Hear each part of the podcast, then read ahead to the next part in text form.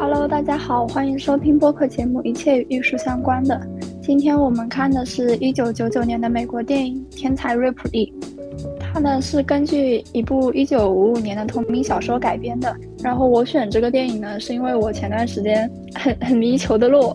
就我一般看电影呢，就是出于两个原因，一个可能就是因为题材很喜欢，或者是情节很有特点，然后要么就是别人推荐。还有一个情况呢，就是因为我要看帅哥。然后这个电影呢，很明显就是处于嗯偏后一种情况多一点。然后这部电影的这部电影的卡斯阵容是非常强大的。呃，虽然说九九年的时候可能里面的呃四个主演当时还不在他们影视生涯的巅峰，但是嗯能聚齐这么多未来的好莱坞之星。对，聚集这么多的大腕，也是一个很值得一看的电影。然后导演是在看完，导演好像说本来理想的选角去演那个 Tom Ripley 的是想选汤姆克鲁斯，但是后来就是在看完那个马马特达蒙的心灵捕手之后，就决定马特达蒙就是他要的那个 Ripley。我是打算像以做批注的形式，就是我们一边讲那个剧情，然后。讲到哪一处的时候，然后我们有什么想讲的，就在那里讲掉。然后整个剧情聊完之后，呃，就是另外想讲的后面也可以讲。你觉得这样子会不会比集中的把剧情说完之后再讲会好一点？这样可以啊，我觉得这挺好的。对，因为我好像感觉经常就是在聊那个剧情的时候，有很多想讲的，然后把它记下来，但之后。嗯，就讲完之后我就忘了这事了，所以今天我打算采取这样的方式啊。然后整个影片的开头呢，就是以片头曲叫《该隐的摇篮曲》呃开始的。然后通过歌词就可以大家发现，它讲的就是圣经 圣经当中该隐杀死他的兄弟亚伯的这样一个故事，就是非常的紧扣主题，也是给后面算是埋了一条暗线。然后片头的话，嗯，因为。有点 MV 式的嘛，所以就是要为了呈现这个歌和歌词，所以它就是拍的还挺精巧的，用了很多那种几何图形，还有颜色去巧妙的做转场，就是逐一的引出了这个影片的一些主要人物。嗯，片头曲结束之后，就是这个主角 Tom Ripley 出场了。他呃兼职多份工作，他可能在上流的酒店的洗手间去。帮助嗯这些客人来整理仪容仪表，同时他也做一份就是给钢琴调音的这个调音师的工作。他一直梦想着嗯就是成为上流社会的人。在有一次去一个上流酒会当钢琴伴奏师的时候，他就碰到了这个传业大亨。呃，这个传业大亨看到了他身上的那个西服上别着普林斯顿大学的校徽，就误以为他是呃。这个大学的学生，于是就问他：“你认不认识我的儿子？”其实呢，这个他身上的这件衣服是他的朋友的，并不是他的。然后这个时候呢，Tom Ripley 的回答也很巧妙，就是问：“嗯，那你的儿子 Dicky 他现在还好吗？”就是既没有很明确的说我就是我我是或者是不是，嗯。普林斯顿大学的学生，同时也给就是这个老父亲留下了一些想象。暧昧的理解呢，就是说我是，呃，你也可以理解为我是认识你的儿子 Dicky 的，嗯。然后这个 Ripley 呢，他他的技能点就点在他很擅长模仿。一旦就是见过一个人，并且和他打过交道之后，他就很擅长模仿这个人的语音语调，并且他可以嗯擅擅长于去伪造别人的签名。之后下一次见面的时候，这个传业大亨。嗯，就和 Tom Ripley 聊天，说自己这个儿子，因为嗯，当时是因为躲避一个官司，把孩子送去了意大利，但是可惜呢，他这个独子就在那里过上了富贵温柔乡的，在这个意大利这个富贵温柔乡就过起了骄奢淫逸的富二代的生活，并且不愿意回到纽约这个呃钢铁丛林来了。于是，嗯，他的老爹就以一千块钱的。美金作为酬酬劳，想要让想要去差遣 Ripley 来劝回他的儿子 Dicky，然后并且告诉他呢，自己的儿子 Dicky 是一个爵士乐的发烧友。于是 Ripley 就开始回家之后猛做功课，听了很多的爵士乐，其中有一首呢就是其中有一首很经典的爵士乐歌曲就叫《Bird》，然后这个 Ripley 呢，他就做了很多功课，想要等到到时候碰到 Dicky 之后，两个人就可以多一些共同话题。就这样，Ripley 就踏上了前往意大利的路。在路上呢，从他出发开始，他就深刻的体会到了，呃，顶着有钱人家的 big name 去做事，别人就会对你多出几分的尊重和敬仰。他初到意大利的时候，在那个嗯码头或者是那个港口，就碰到了也是同样从美国来的一个富家富家女孩，叫梅瑞迪斯，是由就碰到了大魔王演的那个梅瑞迪斯。那个女孩呢，就就问他是不是 Greenleaf 家的，然后他就说是的，并且他冒名了冒了 Dicky 的名字，这这就是他们两个人的第一次见面。之后呢？Ripley 就马不停蹄的去找了，嗯，Dicky，然后也碰到了他的女友，也就是小辣椒饰演的 Marge，然后就以普林斯顿这个学校做梗，两个人就成功会面。之后在他们另一次碰面，就是约约吃饭之后，Ripley 就带了他他带的那个包包就是破破烂烂的，然后他就刻意的让一些嗯包里面的。一些经典的爵士乐唱片调出来，借此来吸引 Dicky 的注意。于是 Dicky 就很欣喜若狂，以为也遇到了他的一个爵士乐方面的同好，就邀请他去参加当天晚上在那不勒斯的一个音乐聚会。在这个聚会上呢，Ripley 就发现大家都很爱 Dicky，觉得他是像一个小孩一样，呃，去付出爱，并且也收获到所有人的关注和爱。他们两个人就。这样一起玩，每天感情就就就迅速的升温吧。接着就来到了那场嗯比较暧昧的浴缸戏，导演也没有明说，就是 Ripley 他到底是不是一个同性恋者，后面就揭露出来了，后面就对真相。我跟你说，你看 Ripley 和那个 Dick 都在这个意大利见面嘛，要是再再拍的，就怎么说，再往后面拍一点的话，可能就是七零零零之呼唤我了。哦，对，我昨天后来还我是哪天看我们聊完那个同一部同性电影之后，我就觉得现在拍这种，嗯，就网飞拍很多那种叫什么同性恋的小甜剧，就太套路化了，都会有那种，就连那个镜头两个人就是搂着的那个眼神的那个走位都是一模一样的，包括也会有这种，嗯，半夜爬窗去看你的这种角情节设置，就我觉得已经拍套路化了。都都是莫里斯啊那些电影玩烂的了。对，说回来就是，呃，之后呢，之后呢，就是来到了意大利这边当地的一个宗教节日，大家就是在海上面去做一些祭祀的活动。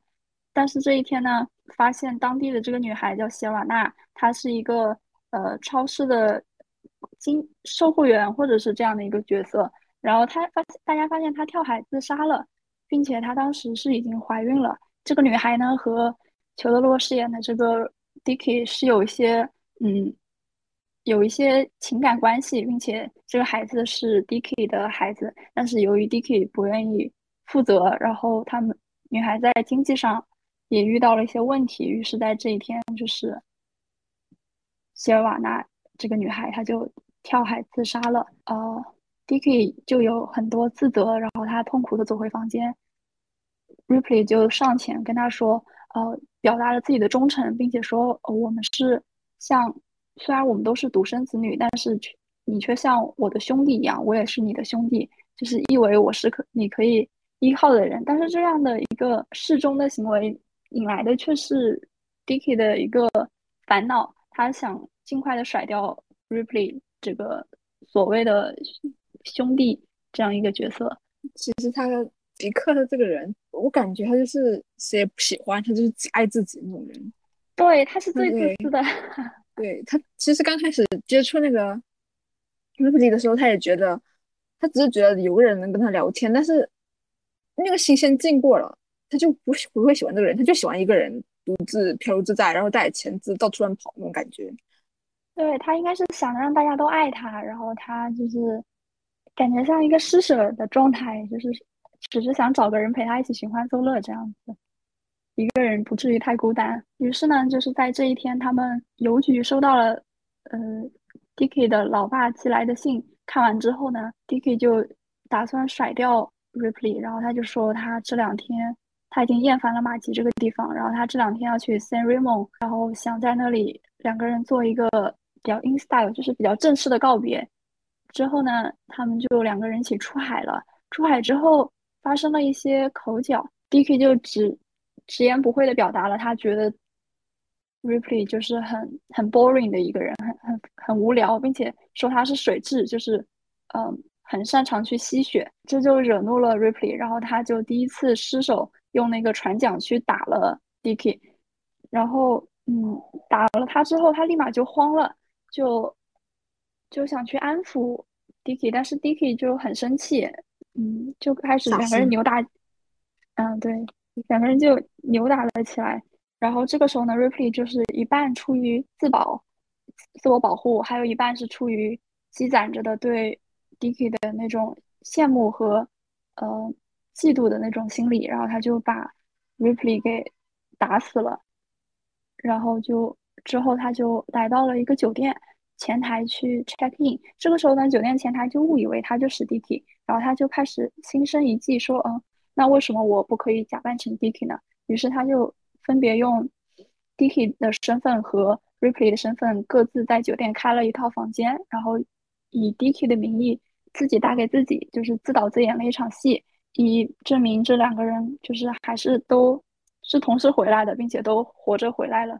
这样一个虚假的事实，并且他安抚了 Dicky 的未婚妻玛姬，就是小辣椒演的这个女孩子，说：“嗯，Dicky 要在说 Dicky 要在罗马停留一阵子，然后同时呢，他也偷偷的，嗯，就是他有偷走 Dicky 的订婚戒指。嗯，从这个时候开始呢，Ripley 就他就承接了 Dicky 的身份，然后就过上了呃自己曾经梦想的这种 Dicky 在过的生活。”有一天呢，他在外面购物的时候，就碰上了当时刚来意大利的时候碰到的那个女孩梅瑞迪斯，然后他很大方的陪他一起购物，并且邀请他去看歌剧。但是不巧的是呢，这个时候他碰到了呃 Dicky 的未婚妻玛吉，还有皮特。皮特这个人是就是也是一个同性恋人，然后皮特和 Ripley 两个人可以算是有一点一见钟情。然后皮特呢是马吉的好朋友，两个人当时也是结伴去看歌剧，碰上了 Ripley。再之后呢，Freddie 就是 Dicky 之前的一个好朋友，就是前前来找 Dicky，但是却找到了，但是却发现，在 Dicky 的家里面住着的是 Ripley。这个时候，房东阿姨跑来，就是喊了一声 Dicky，于是 Freddie 就知道是。Ripley 在假装 Dicky 的身份，继续用着他的钱去和他的身份去生活。这个时候，嗯，秘密就保存保留不住了。于是 Ripley 就一回生二回熟，把那个他的朋友 Freddie 杀掉了。杀掉之后呢，还假装 Freddy 只是喝醉了，把他扶上了 Freddy 的车之后，呃，抛尸了。但是在他在意大利的那个小城呢，这件事情第二天就惊动了全城。警方就上门来寻找 Ripley，这个时候 Ripley 他就伪造了一封 Dicky 的遗书，在遗书中呢借他借用 Dicky 的口吻，就是说自己说自己就是杀了 Freddie，并且还对 Ripley 委托了很多事情。在这之后呢，Ripley 就去威尼斯找了当时两个人一见钟情的那个 Peter，他在弹一首很悲伤的钢琴曲，并且跟 Peter 说呢，自己心里有一个小黑屋，这个小黑屋的钥匙呢，他是不愿意。他他当时是怎么说的？是说这个小黑屋的钥匙他不愿意交给别人吗？还是说他不知道这个小黑屋有没有钥匙？应该是没有那个钥匙，当时他也不知道这个钥匙在哪。哦，反对，反正就是这样提到，然后说这个小黑屋呢是非常肮脏的。之后呢，Dicky 的父亲毕竟儿子去世了是件大事，他的父亲就来威尼斯，带着。马吉一起来找，还有一个私家侦探一起来找 Ripley。下一次就是马吉去 Ripley 家的时候，他不小心看到了两个人当时的订婚戒指，于是他猜测呢，凶手正是 Ripley，是 Ripley 杀了 Dicky，然后并且假扮 Dicky 的身份。Dicky 的父亲看到了嗯伪造的那封遗书，以为 Ripley 和自己的儿子是一对同性恋人，于是他就是出于想要遮掩这个事情，也就想让这件事情马虎过去，就是快点结束这样子。最后呢，最后一幕呢，就是 Ripley 和 Peter 坐上了一个游船，这个时候呢，他他在 Peter 他们面前是以 Ripley 的身份。生活，但是他，嗯，在游船上碰到了梅瑞迪斯那个女孩子，他在梅瑞迪斯面前呢，从一开始就是以 Dicky 这个假身份生活的，所以这个时候他，嗯，不得不对他的两个身份做出选择。于是他问梅瑞迪斯：“你是一个人来的吗？”嗯，梅瑞迪斯就说：“不啊，我父母也有来。”所以他决定去杀死 Peter。其实 Peter 应该是已经知道了。对，但他是绝对，他那个表情还有他说话，其实他是不会戳穿那个那个瑞普利的。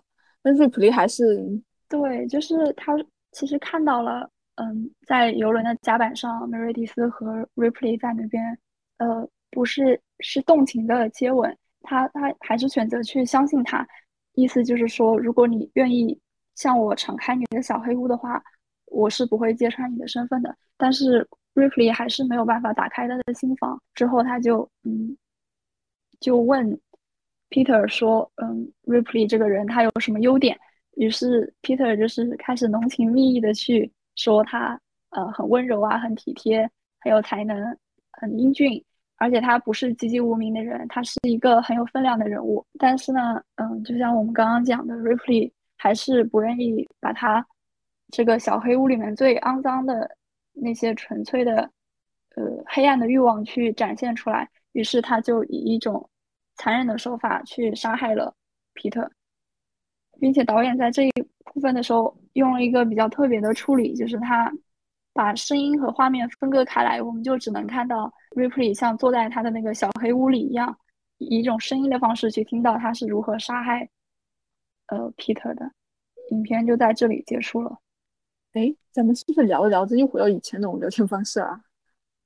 什么聊天方式？就是 你又不知不觉把故事给讲完了啊？对，我目前记下来的有两场比较深刻的戏吧。一场就是在那个火车上的时候，Dicky 就是问那个 Ripley：“ 你你脖子为什么老要扭来扭去的？”他好像在火车上的时候，他是想去亲吻那个呃 Dicky 在那个玻璃上面的。倒影就是他是不是对 Dicky 是有一些爱慕之情的？然后包括之后也是因为两个人出海的时候，他受不了，他受不了 Dicky 说他很 boring，说他是水蛭，于是就是得不到的爱意，恼羞成怒，就把那个 D.K 给杀害了。我有点不太清楚，因为我我我当时看我是觉得说，因为普利其实很向往 D Dick 这个人的形象的，就是他的身份地位，我觉得。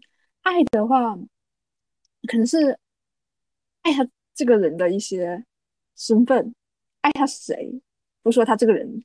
然后，所以我觉得他亲吻他就是有点像那种，嗯，他慢慢的在模仿中，对他，那模仿中的时候，他他想成为他嘛，就在模仿中，慢慢的就是有种自恋感觉，有点像那个，嗯，水仙花，就是水仙花，对，水仙花当时他来那个水仙花的。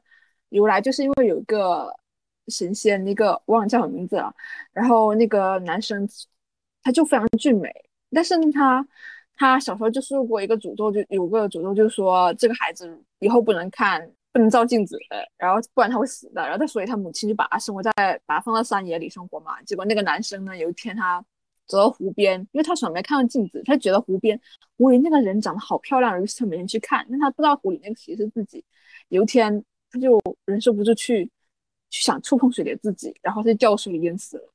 我觉得瑞普利有点那种感觉，就是他想去成为迪克这样的人，然后慢慢的有点点就是自恋情节在里面，所以他想亲吻的不仅仅是迪克，还可能是亲吻那个梦想中的自己那种感觉。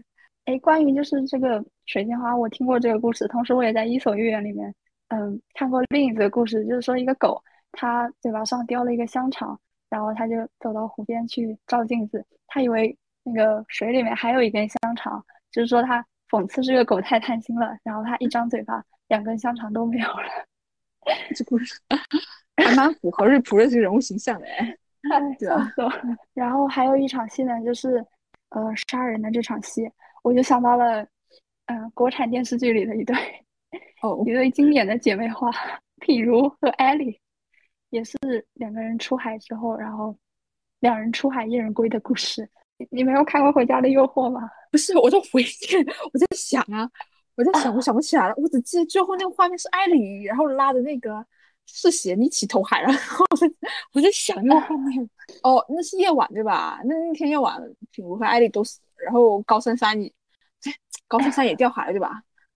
哦，我是记得有个画面是那个当时那个瑞普利他冒充迪克去。去那个餐厅，类似于餐厅地方吧。但是呢，他其实还是，因为他没完全，他虽然是模仿，但他潜意识里还是有那有点服务生，就是以前当服务生那种感觉，还是摆脱不了那种没钱人那种思维。对，他还自主动去调酒给客人吃，调酒给客人喝嘛。他其实他装了装得了那个迪克那个样子，但是他整个人那个内心其实装不了。嗯，对，气质包括我觉得选这个马特达蒙还是不错的，不是选汤姆克鲁斯，因为我觉得马特达蒙有穷人气质，你知道吗？有穷人气质，看起来就像是不是特别有钱的样子。嗯，那阿汤哥之前他演《碟中谍》的时候，大家就说他是不是作为一个特工而言太帅了一点，不够这么的普普通。嗯，裘德洛他就是很有有钱的样子啊，他就是典型的贵族花空公子那种感觉。包括后面就是，呃，就是床上他呃瑞普利杀死那个，其实我觉得迪克已经猜出来他虚假那个成分里面了，因为在银行里数钱那些人，那些银行职工，他们天天他们不会数假钞，他们只是天天数真钞，因为他们天天数真钞的话，他们碰假钞就会知道这个感觉不对，就像是迪克，他就是一个出生在那种含着金汤匙，然后周围交往的人也是。嗯，一旦出现一个跟他哪怕是装很像的人，但他从气质上、气场上是完全不一样的。对，包括他做决策的时候的那个神态，我觉得他从小已经就是耳濡目染了太多，所以很快就能分辨出谁是我的同类人，谁不是。嗯，然后我记得我之前看过一部剧叫那个《继承之战》，呃，是部美剧，然后里面讲都是 old money 那些人，那些富家子弟，他们其实。都是一种 I don't care 的那种态度，因为他们从小接受的好东西太多了，他们知道哪些人是他们同类，拿下些钱好像只是玩玩一样，然后包括身上衣服，就是自己穿怎样最舒服，就是最靠谱的东西。他们不知道那些嗯比自己稍微就是穷一点东西，或者是一些比较低档次的东西，他们是没有接触过的。一旦接触，他们心里就会有一种反感的感觉。然后还有一部，还有还有点像那个寄生虫。嗯，就是寄生虫还是蛮明显的，就是用那个气味来区分穷人和富人嘛，对吧？就是真的是有钱人，包括在现实中我们看到有钱人那个样子，跟可能说平凡家庭出生那些孩子那个状态是完全不一样的。对他们可能就是容错率更高，然后也就是说有有有怎么说有财富去给他们兜底，所以他们做出什么选择都显得那么的漫不经心，因为一切可能都是。有后悔药吃的，就等于说，在开船出海这一段，我就是，嗯，惊讶于一个人从开始起杀念，就是起杀人的这个念头，到真正执行，然后最后杀死一个人，可能就在短短的几分钟之内就可以完成。而且就是真的在第二次他杀那个 f r e d d y 的时候，就一回生两回熟。他为了这个守住这个秘密之后，他就要开始不断的去杀人，包括之后他和小辣椒，就是小辣椒发现他们。那个戒指在 Ripley 那里之后，也有一点要秘密败露的意思嘛？我觉得那个时候我就很担心，而且他手上确实有一个凶器，我就觉得他会不会三次杀人？还好后来 Peter 赶到了。哎，可以说那 Peter 他是那个啊那个《致命女人》里面那个刘玉玲的那个丈夫，又是奇怪的奇怪的演艺生涯增加了。运动一下啊！但是他那边真的好好啊，你知道吗？我觉得他是真的爱上了那个 Ripley。嗯，哎，我觉得他他真的是，就是没有惹任何人，还死的那么奇怪，他真的好惨。而且在那个他们最后出游的那个游轮上面，如果就是单独一个人的不是 Peter，而是那个梅瑞迪斯的话，我估计就是 Ripley 下手的对象就是那个女孩子，就不会是 Peter 了。哎，其实我觉得倒也不一定哦，就是 Ripley 他杀完一个后，可能还会再杀另一个，他需要去不断圆这个谎啊。他杀完那个女孩之后，如果未来再遇到什么事情，遇到另一件可能戳穿他身份的事情，他还会是对自己的这个可能已经成为枕边人的皮特下手。对啊，就是他这种，嗯，即使最后真的就是成为了 Dicky，实现了这个阶级跃迁，但是一旦有了解他的他所谓的不堪的过往的那些人，只要有嗯或有或无的提起，他都会很敏感，然后想要去拼命的掩盖这件事情。哎，可以说一下，因为这部电影其实也是。嗯，只能说是翻拍小说嘛，但它有，嗯，它在一九六年年的时候，它其实已经翻拍过一部了，叫《怒海沉尸》，是那个法国大帅哥阿兰德龙演的。哦，对，好像有提到。嗯，阿兰德龙这版的话，就犯罪题犯罪性会更强一点，我我觉得，嗯，就是他可能会更侧重于一个。杀手去如何犯案的那个前作过过程，然后他的一些人生经历，然后天才瑞普利这部我可能可能更侧重于是瑞普利这个人的成长心路过程，还有一些比较波折嘛。像那个怒海城市，它其实是没有皮特这个人物形象的。然后这部电影的结尾还还怎么说？嗯，悬疑性、犯罪性更强，所以它结尾是，嗯，里面是那个阿兰德龙饰演那个瑞普利的角色，他把那个。就是把那个迪克给杀死之后，就把他，就是那个尸体，就是把他绑起来，然后扔在海里嘛。然后这部电影结尾是那个他的那个那个富家公子的尸体又顺着海浪飘下来了，这是那个结尾了。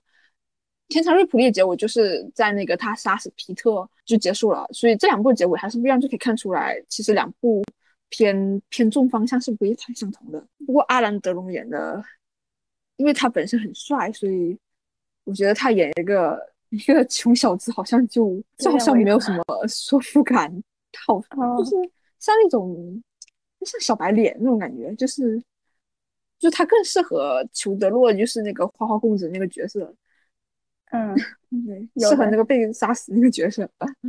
我好像全程看的时候有好几次，就是为那个就自从那个叫什么，自从瑞普利去伪造成迪克的身份之后，我就好几次替他捏冷汗。尤其是，嗯，那个梅瑞迪斯和马吉两个人同时出现在，比如像在剧院的时候，我就很怕他的身份穿帮。但是，嗯，他也是算一个戏剧的巧妙设计，就是让你胆战心惊，但是又侥幸躲过一劫。他其实还蛮虚的，他就算去变成那个迪克的身份之后，他其实还是摆脱不了他自己原来那个那个心态嘛。然后他在那个意大利生活那段日子里，他不会说意大利语，所以他感觉在意大利语就好像是一个不属于他的地方，就像是一个牢笼一样。但是迪克他就是之前在意大利生活了一段时间，意大利语说的蛮好，可也可能是他原来，嗯，怎么怎么说，有钱人的家教嘛，他会多语言，然后又在欧洲有很多次，所以那个不管是语言方面还是生活方面，都与这个当地融合的还蛮好的，就是。艾普利他就是一个穷小子，以前就在那个餐厅打工，没什么前途，也没什么能力去学很多语言。就算是他后面取代迪克，他整个人还是心里那个瑞瑞普利还是没有变的。他后面好像就陷入一种身份认同一种一种纠结。然后我记得他后面也跟皮特聊到说，他意大利语很烂，然后他很害怕一个人去面对警方嘛。而且我看的那个版本里边，他基本就是在说意大利语的时候是是没有翻译的。我不知道是字幕组在偷懒，还是就是确实是为了贴合这个剧情，就是表现嗯瑞普利一个人在意大利的时候又不会说意大利语，并且是在面对警方的时候的那种语言不通的那种无助的感觉。哎，这部电影有点让我想到就是今年的一部电视剧叫《虚构安娜》，然后那个韩剧。不是不是是美剧《虚构安娜》哦，它是真人真事改编吧？就是一个呃叫安娜然后的女孩，然后她以一个虚假名媛的身份到处骗人，然后但是还是怎么说混的不错啊？就是本来她自己是一个没有什么钱，然后没有什么背景的女孩，但是她还是靠那种自信的样子，然后就混吃到那种高上流社会混吃混喝，然后还伪虚构了一个什么德国女继承人的身份。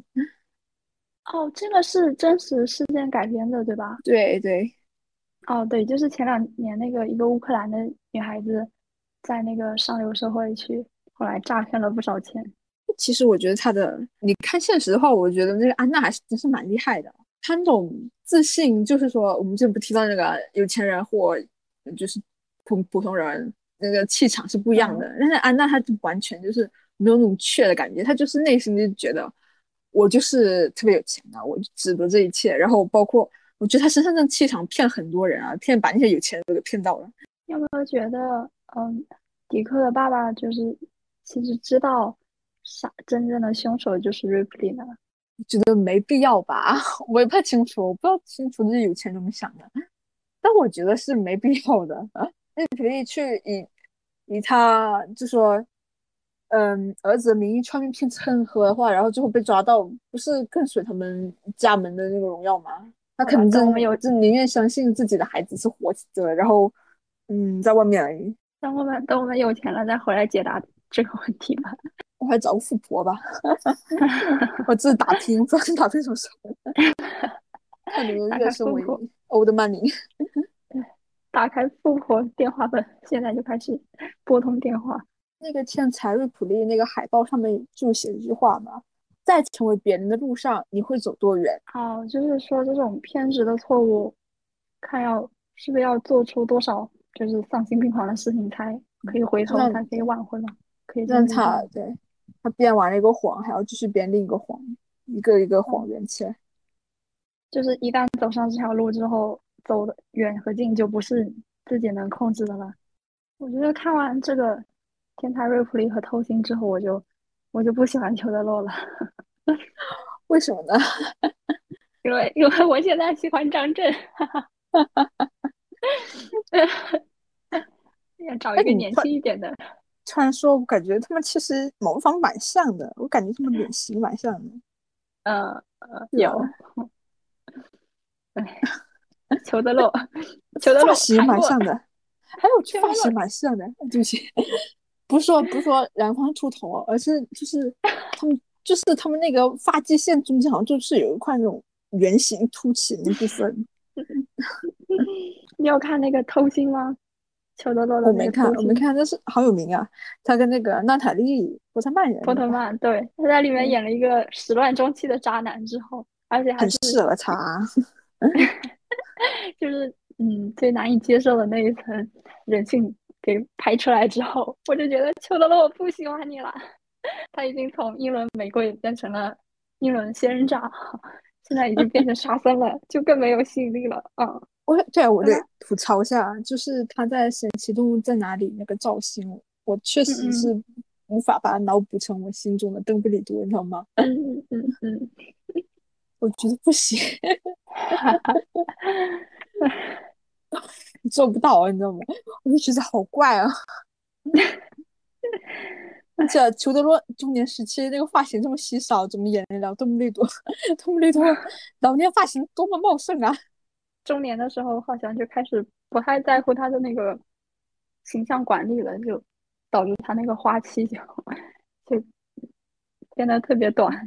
之前是不是还有一个问题说裘德洛是不是 gay？然后大家说不是，他只是个英国人，应该不是 gay 吧？不是吧？是吗？你你最好不是，因为因为他的绯闻确实很多，他就是众所周知渣男。但是怎么说呢？对，呃，渣的就是没有什么同性恋传闻，渣的都是那个保姆男女人呢。今天我刚好知道一个八卦，你知道吗？就是。汤姆克鲁斯其实看起来执教时期，他跟那个贝克汉姆有那个绯闻，他看着很直，对不对？贝克汉姆也看起来很直。其实当当年他们是有绯闻的，对，当然就是有有八卦说那个汤姆克鲁斯的那个绯闻对象是那个贝克汉姆，然后呃阿汤哥的妻子就曾经亲眼目睹到这件事情。好了，你爽了，你终于把这么大个八卦说出来了。我一定要奔走相告这件事情，怎么会这样？很离谱。其实刚开始我我是在那个 B 站搜那个，呃，就是看一些 CP 剪辑，然后无意中就刷到他们的 CP 剪辑，然后经过几番的一些 搜索，还蛮多的。这已经不是冷门 CP 了，是邪门 CP。确实蛮邪的，阿汤哥不是邪教的吗？哦，我又想起来那个裘德洛，对吧？你说这么好的那个颜值配置，结果五个孩子，哦，像他，但又但又是那种裘德洛不愿意承认的像。他女儿挺好看的，他女儿好看，就除了他女儿 Iris，其他好像都各有各的丑。对，其实就是很像他爹，但是又不行。对呀，就是明明又裘德洛，但是又掺杂了什么？脏东西进去，就最后长得各有各的丑。呃，我可以说一下，就是传闻说，就是阿汤哥的前妻凯蒂嘛。其实，嗯，怎么说？我们大其实都知道，大汤哥是因为邪教关系，然后他前妻跟他离婚的。而且还有个前妻是那个妮可基德曼嘛，对吧？但是还在说一个前妻就是凯蒂嘛。凯蒂就是那个谁的？嗯，阿汤哥有个很漂亮的女儿，就是他跟那个女儿的那个妈妈嘛。然后有传闻说，凯蒂当时回家时候发现那个阿汤哥和贝克汉姆同床共枕，然后呃激情激情四射。后来 后来那个贝嫂就是维多利亚知道那个啊阿 阿汤哥嗯有邪教邪就是加入邪教嘛，然后他就带那个贝克汉姆连夜搬回了伦敦，而且呃贝克汉姆他。有三个儿子嘛？他三个第三个孩子的名字他的小，名字就叫克鲁斯。哦，请以你的名字呼唤我的儿子。毕竟其实还有新娘，就是那个贝克汉姆去看那个《壮志凌云二》。好的，如果如果事情是假的，麻烦麻烦两个演员的团队连夜联系我们。所以是不是以后以后的小孩子看一些就是中老年的演员？觉得大家都就是一身正气，其实只是因为他们没有在 经历同时代吃瓜，所以后面在看的时候就觉得都是德艺双馨的老艺术家。每个人心中都有一个特别像我，不好干什么，都是有一一点有小秘密的地方。不过大多是传闻了，大家听听就好，听就好，不然 怕告我。听就好。他们两个确实是好朋友了，确实是很久的好朋友。至于有没有那种，至于有没有断背之情，就不知道了。我觉得“好朋友”这个词，就是从不认识的陌生人到嗯有过关系的那种，一并且分过手的那种两个人，都可以成为好朋友。就是这个好朋友的 上下线跨度实在是太大了。完蛋了，我就想到内娱有几对。不好点出名字。我我们只是朋友，然后朋友啊，朋友会做这样的事吗？嗯，太刺激了。对，就说你们内娱那几对，提名 P P，小心点，粉丝都在盯着。哎，为什么这个片子什么奖都没有得？不知道哎，可能就是我有些东西得不得奖，确实是看运气哦。他确实得了很多提名啊，而且我觉得就是这个剧，这个电影，他。处理那个瑞普利这个角色，他就很极端啊，就是这个人是完全没有没有善良面的吧，至少他呈现出来的是没有给他任何一个优点的。所以在后面最后游轮上面那个 Peter 在细数瑞普利的优点的时候，大家就会觉得你说的这个人根本就不是瑞普利啊，因为我们看到的就是他人性当中最丑恶的那一面，他呃嫌贫爱富，然后包括他那个。爱和欲望没有办法得到满足，是一个很比较扭曲的角色。嗯，有点，我觉得他有点反人、反社会人格那种感觉啊。包括他杀死皮特那时候，对我感觉他流出了鳄鱼的眼泪啊，就是感觉是那种，又是放在今天，又是可以登报纸头版头条的那种，叫什么？就是不是天才瑞普利，是变态杀手瑞普利。哦，我知道他那年为什么得奖，他那年遇到那个美国猎人。美国猎人也是那年的，撞上了，挺惨的吧？然后他的福气，那年还有《黑客帝国》，打不赢的啦。哦，毕竟还是上个世纪九九年，不是二零二二年。对他放今年或者是近几年，真是绝对能拿一个奖的。大家肯定又觉得又看到希望了。可惜的是九九年。因为当时马特·达蒙演这部戏的时候，他专门减了三十磅，就是他整个人都特别瘦，特别瘦下来了。好像是他当初没咋红还是怎样的，所以他当时减完肥之后，他就得病得了好久。他是不是和大本还是很好的朋友？对，哎，好像他们两个没有传过什么 gay 绯闻呢，确实很好朋友，但是就是那种好的坦坦荡荡的，没有人会怀疑他们是 gay 之类的。可能因为大本就是花边新闻太多了。对，也可能对大本的看起来就好直啊，好钢铁直男那种感觉。嗯，就是演了蝙蝠侠，后来他们两个不是还一起就去那个做过那个心灵捕手。就两个人算是，对，算是编剧吗？还是编剧。然后他们两个人就也有演奥斯卡的，呃，对，也有演，也有演。然后得那个奥斯卡最佳编剧嘛。